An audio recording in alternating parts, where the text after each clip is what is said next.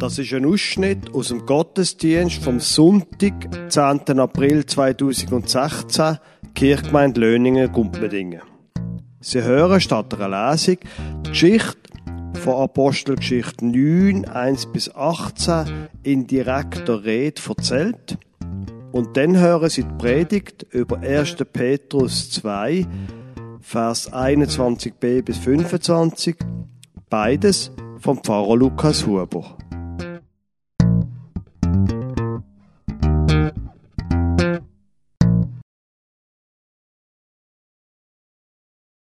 Das, das ist aber nicht die Ernst, Gott. Jesus, das, du schickst mich zum Saulus, zum Saulus, weißt du, was der macht? Der geht durchs Land durch und tut alle, die dir nachfolgen, Jesus, gefangen nehmen und foltert sie und bringt, und ich soll zu ihm gehen. Das geht zu weit. Das geht einfach. Was? Wie bitte? Der ist blind. Ja, das geschieht ihm recht, das finde ich jetzt einmal gut. Aber Moment, er ist blind. So wie der Simson zum Beispiel, wo dann am Schluss immer noch seine ganze Macht hat und hat Menschen in den Tod können rissen. Blind, ja, aber wie? Er bettet. Ja, das, da hat er recht viel zu beten mit dem, was er alles gemacht hat. Und du bist ihm begegnet. Das geht zu weit. Jesus, das, das geht wirklich zu weit. Und du hast ihm gesagt, dass, dass ich zu ihm komme. Aber längst du nicht, dass er da in Damaskus ist, musst du ihm noch sagen, dass ich zu ihm. Wieso denn das? Und du hast ihm gesagt, dass ich ihn von seiner Blindheit heil. Das geht zu weit.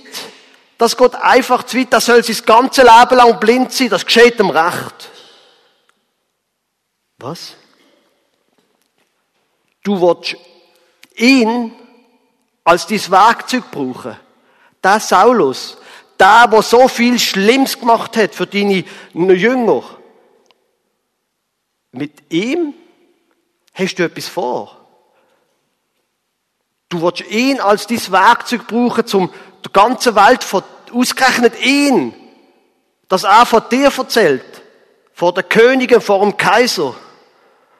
Das geht zu weit. Jesus, das geht einfach, das geht, ja, im Ernst? Du hast ihm gesagt, dass er wird sehen, wie viel das er muss leiden für dich. Das finde ich jetzt hingegen gut. Das finde, das soll ruhig, das soll ruhig viel leiden. Also gut, Jesus, ich gang. Der Predigtext, wo von der Predigtextordnung für den heutigen Sonntag vorgeschlagen wird, steht im ersten Petrusbrief. Aus dem Kapitel 2 lese ich Ihnen Vers 21b bis 25 vor. Christus, der für euch litt, ist euer Vorbild, dem ihr nacheifert. Er hat nie gesündigt und nie jemanden mit seinen Worten getäuscht. Er hat sich nicht gewehrt, wenn er beschimpft wurde. Als er litt, drohte er nicht mit Vergeltung. Er überließ seine Sache Gott, der gerecht richtet. An seinem eigenen Körper hat er unsere Sünden an das Kreuz hinaufgetragen, damit wir für die Sünde tot sind und für die Gerechtigkeit leben können. Durch seine Wunden seid ihr geheilt worden. Früher seid ihr umhergeirrt wie verlorene Schafe, aber nun seid ihr zu eurem Hirten zurückgekehrt, dem Beschützer eurer Seelen.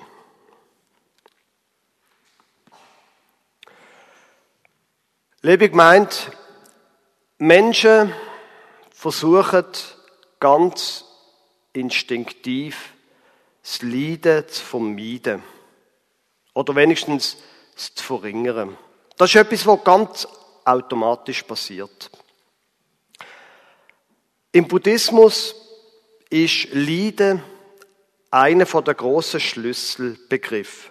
Dukkha heißt sie. Dukkha nach der buddhistischen Lehre ist eine von drei Merkmalen vom Dosi, neben der Anicca, der Vergänglichkeit und neben der Anatta, der Idee, dass es keine ewige abgrenzte Seele gibt, sondern nur das umfassende Alles.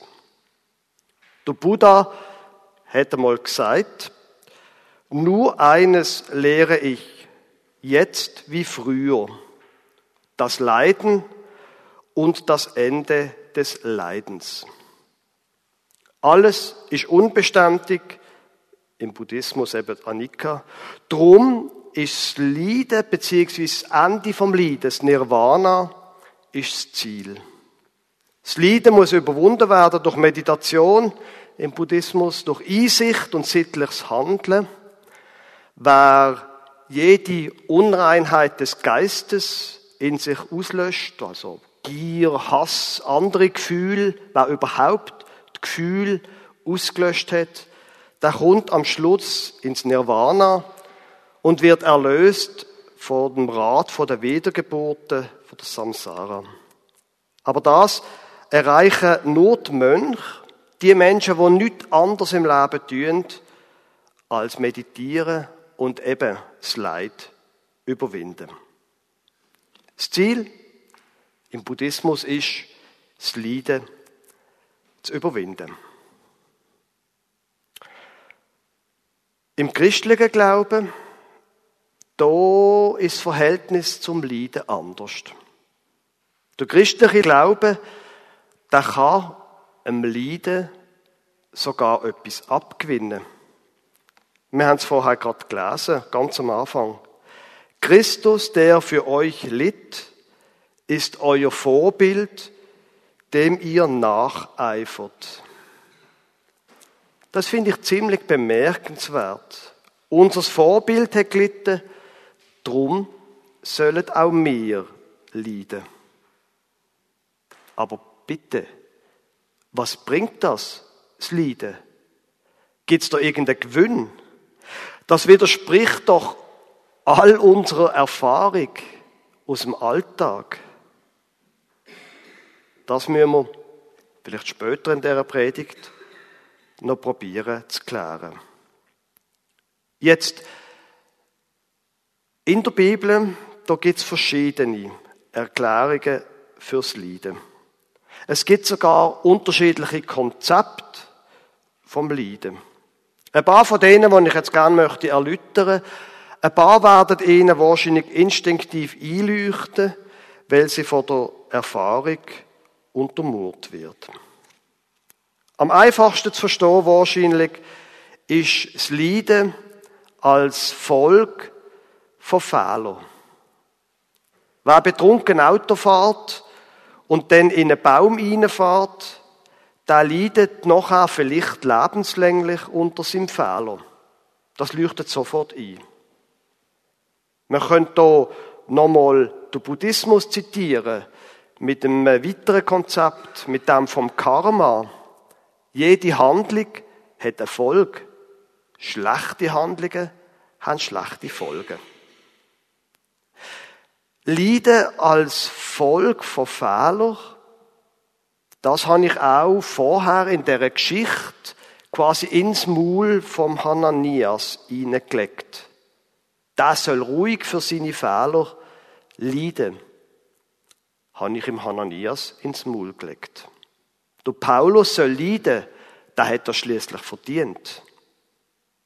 Allerdings, der Paulus da ist schon wie eine Art auf der Grenze zum zweiten Konzept vom Leiden, wo in der Bibel auch vorkommt. Das Leiden, das reinigt. Gold muss geschmolzen werden.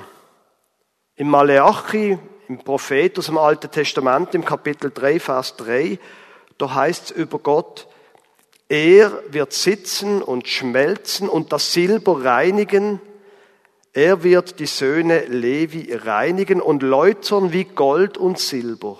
Dann werden sie dem Herrn Opfer bringen in Gerechtigkeit.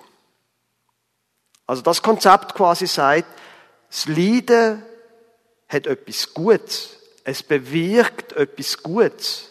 Es tut fokussieren, Sachen weg, klarer machen und es reinigt. Das ist ein heikles Konzept vom Leiden. Ich würde Ihnen nicht empfehlen, das jemandem zu sagen, wo in einer schweren Krise ist. Und trotzdem, der Gedanke, dass Leiden reinigt, ist auch in unserer menschlichen Erfahrung gut verankert. Kindererziehung zum Beispiel funktioniert nur so. Kinder müssen erleben, was ihre Taten für Folgen haben. Es wird ihnen Sachen verboten und sie leiden. Und das muss so sein. Oder Sportler. Ohne Leiden kommt man nie in die erste Mannschaft vom FC Basel. Man kriegt sicher nie eine Medaille im Langstreckenlauf oder im Triathlon. Ohne Leiden gibt es keine Medaille.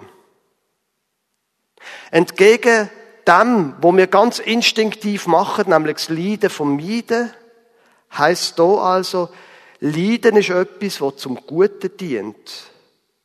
Das ist nicht unbedingt eine Leidensverherrlichung, aber man kann dann im Leiden etwas abgewinnen. Und jetzt Achtung. Im christlichen Glauben gibt es noch ein viel abgefahrenes Konzept vom Leiden. Eins, wo es sich lohnt, ein bisschen genauer anzuschauen. Im christlichen Glauben gibt es nämlich die Idee vom stellvertretenden Leiden. Christus hat stellvertretend für uns das Leiden treibt. Wir haben es vorher gerade gelesen im Vers 24. An seinem eigenen, das steht vor Jesus, an seinem eigenen Körper hat er unsere Sünden an das Kreuz hinaufgetragen, damit wir für die Sünde tot sind und für die Gerechtigkeit leben können. Durch seine Wunden seid ihr geheilt worden. Durch die Wunden von einem anderen heil werden. Das ist etwas, was uns sehr fremd ist. Dahinter steht das Konzept vom Tieropfer, was damals gang und gäbe war in allen Kulturen. Ein Tier stirbt statt ein Mensch, um ihn, zum sein Leben auslösen. Ein Tier stirbt statt ein Mensch, der sein Leben verwirkt hat. Und wenn man das so ein bisschen geschichtlich anschaut, dann ist das Leben von Jesus und sein Tod das Ende von allen Tieropfern. Weil die Bibel behauptet hat, er, der Mensch, nicht mehr ein Tier, ist das endgültige Opfer, wo die Sünde uns Leiden treibt hat. Im 21. Jahrhundert ist das intellektuell ein bisschen schwierig zu verstehen. Wir sind sehr weit entfernt von einem Umfeld, wo ein Tieropfer ein Teil vom Alltag ist. Wir sind sehr weit weg von dem stellvertretenden Sterben. Und ich kann darum Ihnen das nicht besser erklären auf einer rationalen Ebene als geschichtlich. Es ist ja nicht so, dass wir ganz von dem weg sind, von dem Begriff. Aber wir kennen es eben auch nur noch abgeschliffen und aus einem historischen Kontext. Das Wort Sündenbock zum Beispiel brauchen wir heute noch. Allerdings eben nur noch abgeschliffen und negativ. Das Wort Sündenbock, das kommt aus der Bibel. Am Yom Kippur, am Tag vor der Sündenvergebung im Judentum, an dem Tag hat der hohe Priester Folgendes müssen machen. Zuerst hat er müssen ein Stier opfern. Und zwar für seine eigenen Sünden und für die Familie und für die Sünden von seiner Familie. Zuerst hat er ein Stier opfern. Dann hat er zwei Geißböcke nehmen und er hat sollen, oder er hat das auch gemacht, das Los über ihn werfen. Ein Bock von diesen Geißböcken soll Gott gehören, einer dem Wüstendämon Asazel. Das steht für den Teufel. Der Geistbock für Gott hat der hohe Priester dann am Yom Kippur geopfert für die Sünden vom Volk. Und dann hat er beide Hände auf den Kopf vom anderen Bock gelegt. Und er hat dann vor allen Menschen die Sünden vom Volk laut aussprechen. Während er seine beiden Hände auf den Kopf von dem Geissbock gehoben hat. Und darauf aber soll ein anderer Mann, nicht der hohe Priester, soll ein Mann mit dem Geissbock weit, weit in die Wüste hineinlaufen und soll der Geissbock dort aussetzen und schnell wieder zurückkommen. Das heißt, die Sünden vom Volk sollen auf der einen Seite mit einem Tieropfer gesühnt werden. Der Geissbock, den er hat sollen opfern. Und die spannende Frage ist jetzt, warum hat das nicht gelangt? Warum der zweite Geissbock? Hat es vielleicht daran gelegen, dass der blutige Akt vom Opfer schon damals manche Menschen zuwider war? Wie sich heute Menschen an, der, an dem Gedanken vom stellvertretenden Opfer ärgern. Vielleicht ist es für die Leute gesehen, das Opfer, das zweite quasi, wo der Geistbock in die Wüste gebracht worden ist, für die Leute, wo nur mit dieser Art von Sündenvergebung haben können etwas anfangen, dass die Sünde weggebracht wird und sie sie nie mehr anschauen müssen. Wenn ich ehrlich bin, liebe Gemeinde, dann wäre mir die zweite Art viel lieber. Wenn ich mich selber anschaue, wenn ich zum Beispiel in meiner Familie etwas gemacht habe, etwas gesagt habe, wo nicht gut war, und wenn wir ehrlich sind, so Sachen passieren einfach. Wenn ich meiner Frau gegenüber zum Beispiel ungerecht bin, dann war doch das eigentlich meine Hoffnung, dass es einfach weggeht. Weg in die Wüste und nie mehr zurückkommt. Wenn man es einfach fortjagen könnte, dass ich nie mehr ungeduldig wäre oder unleidig, das würde das Leben in meiner Familie besser machen und entspannter.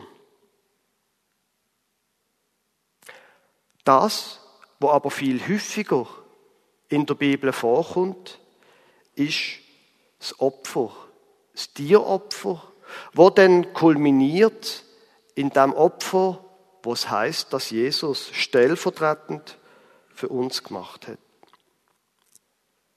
Und das, wenn wir ein bisschen genauer darüber nachdenken, ist vielleicht nicht auf einer intellektuellen, aber auf einer existenziellen Ebene schon verständlich. Da trägt ein anderer die Last von den Fehlern, die ich gemacht habe. Ich muss die Last von meinen Fehlern nicht selber tragen. Ich muss die Last von meinem Leben nicht selber tragen. Da übernimmt ein anderer die Last von diesen Fehlern. Das mag nicht alle Fehler im Leben beheben. Sicher. Wenn eine Ehe mal endgültig kaputt gegangen ist, dann kann man nicht einfach das Rad vor der Zeit zurückdrehen und alles ungeschehen machen. Und vielleicht ist das auch das Komplizierte am christlichen Glauben. Manchmal da pratschen einem die Folgen von den eigenen Fehlern einfach voll ins Gesicht. Manchmal muss man einfach die Folgen von den eigenen Fehlern tragen. Aber manchmal kann man es auch erleben. Und ich glaube, da bin ich nicht der Einzige, der das in seinem Leben schon erlebt hat. Manchmal kann man es erleben, da werde ich frei. Ein anderer trägt die Last von meinen Fehlern. Ein anderer gibt sein Leben für mich. Ich muss meine Fehler nicht alle selber wieder recht machen. Es ist dort Rede von Jesus. Er hat nie gesündigt und nie jemanden mit seinen Worten getäuscht. Er hat sich nicht gewehrt, wenn er beschimpft wurde. Als er litt, drohte er nicht mit Vergeltung. Er überließ seine Sache Gott, der gerecht richtet. An seinem eigenen Körper hat er unsere Sünden an das Kreuz hinaufgetragen, damit wir für die Sünde tot sind und für die Gerechtigkeit leben können. Durch seine Wunden seid ihr geheilt worden. Da Jesus, seit Bibel, da Jesus, da bietet ihnen und mir einen Neuanfang an. Er vergibt mir bedingungslos, absolut bedingungslos. Und er hilft mir, auch andere zu vergeben. Bei vielen zwischenmenschlichen Problemen, da ist ja gewöhnlich so, dass beide Seiten Fehler machen. Und wenn es dann einmal schwierig wird, dann kann es sehr die Situation entspannen, wenn nur ich für mich selber einen Neuanfang finde. Wenn ich mir selber vergehen lasse und wenn ich mir selber kann vergeben kann. Und wenn ich dann sogar noch in der Lage bin, im anderen zu vergeben, dann ist die Situation plötzlich eine ganz andere und der andere hat noch nichts gemacht. Liebe Gemeinde, wir sind davon ausgegangen, dass im christlichen Glauben das Leiden eine Neubewertung erfahrt. Wir haben jetzt lang über das ziemlich abgefahrene Konzept vom stellvertretenden Leiden geredet. Die Pointe von dem Text aus dem ersten Petrusbrief steht ganz am Ende, wo es heißt, Vers 24, an seinem eigenen Körper hat er unsere Sünden an das Kreuz hinaufgetragen, damit wir für die Sünde tot sind und für die Gerechtigkeit leben können. Das ist auch gemeint ganz am Anfang. Christus, der für euch litt, ist euer Vorbild, dem ihr nacheifert. Das Thema, das Jesus stellvertretend für uns das Leiden treibt, das begleicht nicht nur unsere Schuld, so quasi wie wenn wir jemand anderem gegenüber in einer Beiz oder so Schulden haben und jemand anders kommt und sagt, du hast Schulden, macht das Portemonnaie auf und zahlt meine Schulden. Bei diesem Konzept vom stellvertretenden Leiden geht es nicht nur darum, sondern es geht darum, dass unser Leben es so ändert, dass wir gar nicht erst Schulden machen. Dass wir so leben lernen, dass wir nur so viel ausgeben, wie wir auch haben. Und dass wir von dem Jesus lehren, in Zukunft anders zu machen. Zum Beispiel, bis vorher geheißen hat im Vers 23, er hat sich nicht gewehrt, wenn er beschimpft wurde. Als er litt, drohte er nicht mit Vergeltung. Er überließ seine Sache Gott, der gerecht richtet.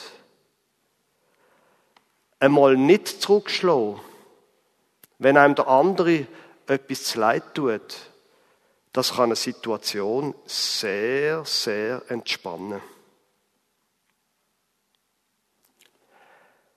Liebe Gemeinde, durch Paulus zum Beispiel, der hat das erlebt.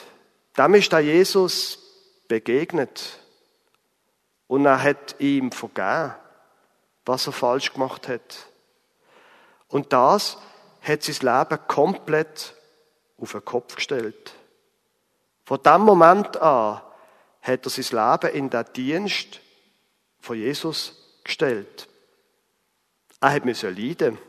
Wenn Sie die Apostelgeschichte lesen, er ist ziemlich gut geworden dort drin, im Leiden. Aber ich bin sicher, am Schluss von seinem Leben, wo er zurückgeschaut hat, da hat er sich gesagt, das hat sich gelohnt. Jesus, du bist ein guter Hirt gewesen. Danke. Amen.